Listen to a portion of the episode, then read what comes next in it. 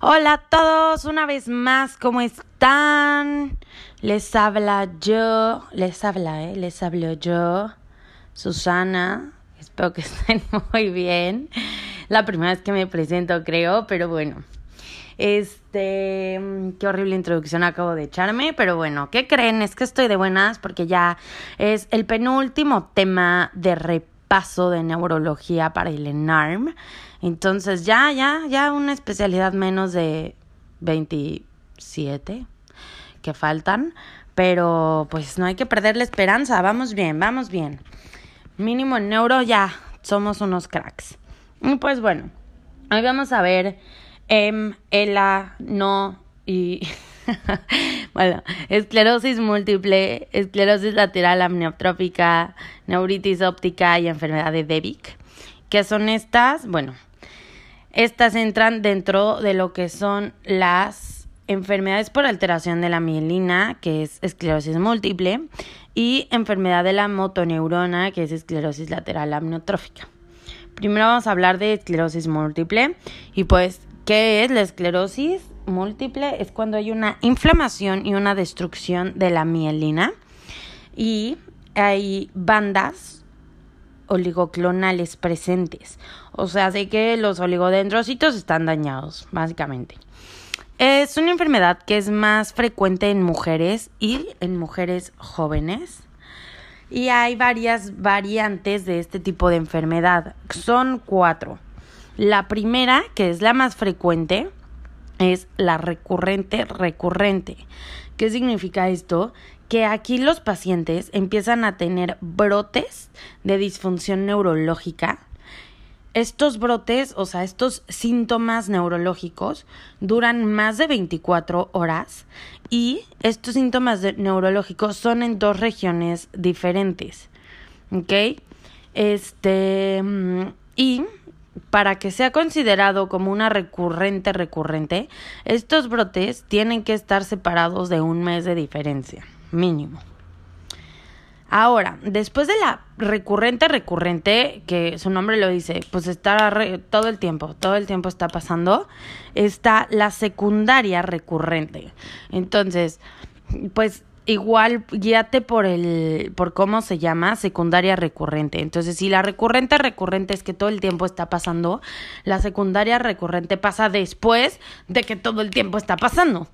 Entonces, este, pasa después del, del un, bueno, más bien, pasa después de un, periodo de recurrente recurrente, como 10 a 15 años después de esta. Y después tenemos la primaria recurrente. Entonces, nada más guiándonos por cómo se llama, por el primaria recurrente, significa que es una esclerosis primaria, o sea, tú ya empiezas con un síntoma cañón que en este caso es para paresia espástica y pues es recurrente, entonces es, digo, perdón, perdón, es progresiva, no es recurrente, es progresiva, perdón. Entonces, regresando, una disculpa, es recurrente, recurrente, secundaria progresiva, que sigue siendo más o menos la misma, la misma analítica con el nombre, y primaria progresiva. Entonces, primaria, ya, primaria es que ya la esclerosis ya tiene un síntoma primario, o sea, cañón, y este va progresando. Y la última es la progresiva recurrente. Igual, con solo analizar el cómo se llama, pues ya tenemos una idea. Progresiva es que pues ya tienes un deterioro neurológico progresiva y recurrente, pues ¿qué pasaba en la recurrente recurrente? Tenías brotes. Entonces se le suman brotes. Una vez más, como repaso rápido, entonces, recurrente, recurrente es la más frecuente, son brotes en dos regiones diferentes, con intervalo de un mes que duran más de 24 horas. Luego está la secundaria progresiva, que es después de la recurrente, recurrente, de 10 a 15 años después. Luego está la primaria progresiva, que es empiezas con una paraparesia espástica y es progresiva. Y la progresiva recurrente, que tienes un deterioro progresivo más brotes. Luego, clínicamente. Clínicamente vas a tener hipoestesias. ¿Qué son hipoestesias? Que pierdes sensibilidad, ¿no? Paraparesias. ¿Qué es paraparesia? Pierdes fuerza. Y neuritis óptica. ¿Qué es neuritis óptica? Es un dolor ocular que suele ser unilateral y se acompaña de amaurosis fugax.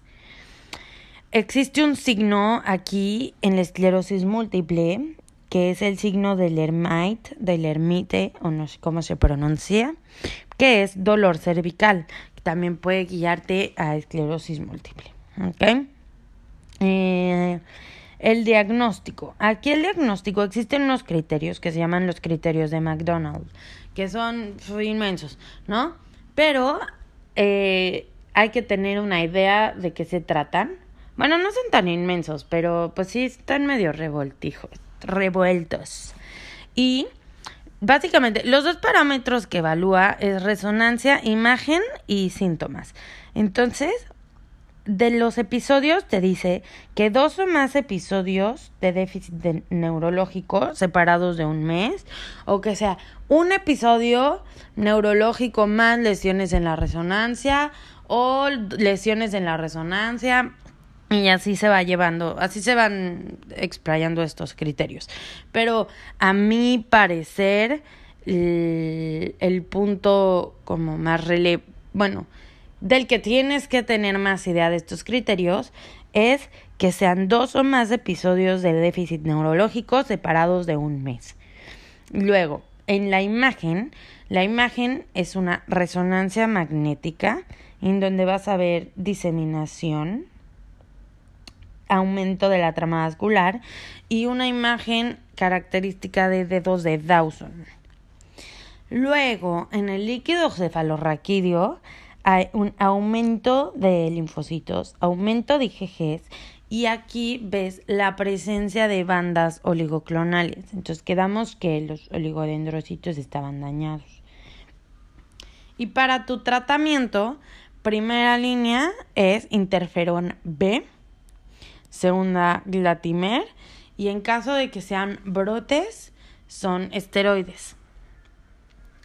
Luego vamos a hablar de enfermedad de la motoneurona, que es esclerosis lateral amniotrófica. ¿En ¿Qué es la esclerosis lateral amniotrófica?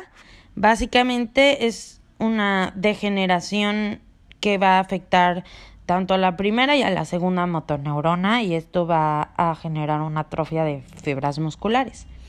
Este es más frecuente en hombres que la esclerosis múltiple que en mujeres. Y aquí hay únicamente dos tipos, que es familiar y esporádica.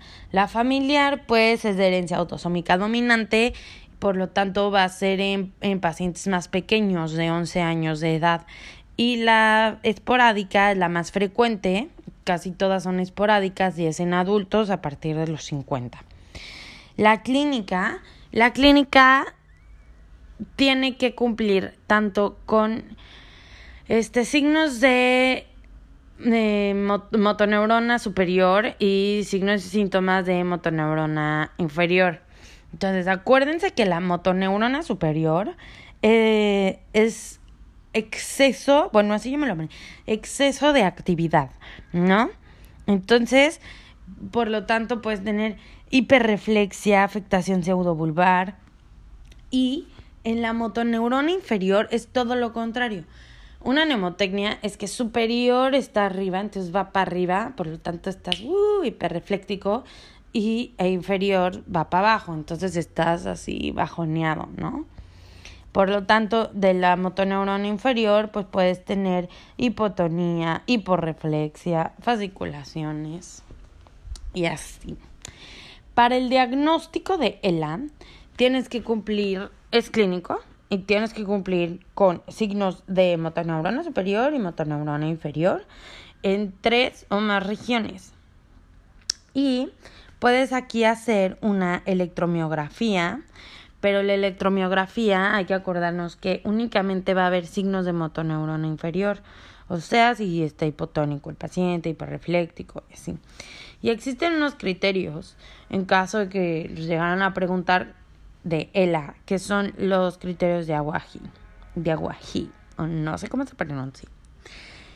Aquí el tratamiento es únicamente pues Rilusol, el que es carísimo de París, y el pronóstico es pues muy pobre, de 2 a 5 años de, desde el diagnóstico. Después de estas dos, que son como las principales, voy a hablar un poco de neuritis óptica y de neuromielitis óptica, que a mí, mi, mi, en lo personal se me revuelven, pero ya saben que si ustedes son más inteligentes que yo, pues qué padre por ustedes. De todas formas lo voy a hablar. Y voy a tocar primero lo que el repaso de neuritis óptica. Entonces, ¿qué es la neuritis óptica? Es una inflamación de la mielina que se está envolviendo al nervio. Es más frecuente en mujeres, es muy poco frecuente que pase en jóvenes y eh, el 20% de las neuritis ópticas están relacionadas a esclerosis múltiple. Tu cuadro clínico ya lo vimos en esclerosis múltiple, que era dolor este, ocular, que es unilateral, amaurosis fugax, tienen disminución de la agudeza visual y ven verde o rojo. También existen aquí dos fenómenos, que es el fenómeno de Utkoff, que es cuando todos los síntomas se agravan con el calor, y el fenómeno de Marcus Gunn, que es pupilar. Luego, la neuromielitis óptica es también conocida como enfermedad de Devic y es una enfermedad que también es desmielinizante, pero está mediada por anticuerpos acuapurina 4. Y eh, pues el cuadro clínico es una neuritis con dolor ocular, como una neuritis óptica. De hecho, se parece mucho a la esclerosis múltiple, pero se dieron cuenta que aquí había anticuerpos acuapurino 4. Entonces, si tienes una, eh, una esclerosis múltiple con anticuerpos acuapurina 4, pues es DEVIC, ¿no? Pero bueno, aquí en el cuadro clínico algo que es característico es que tienen disfunción vesical. El tratamiento es a base de esteroides, plasmaféresis y rituximab, pero primera línea esteroides. Ya si no jala, pues plasmaféresis o rituximab. Y eso es todo por el, el repaso del día de hoy. Espero que pues les haya quedado algo bien, algo, algo grabado, que sí les haya aportado cosas nuevas. Y nos vemos a la próxima. Adiós.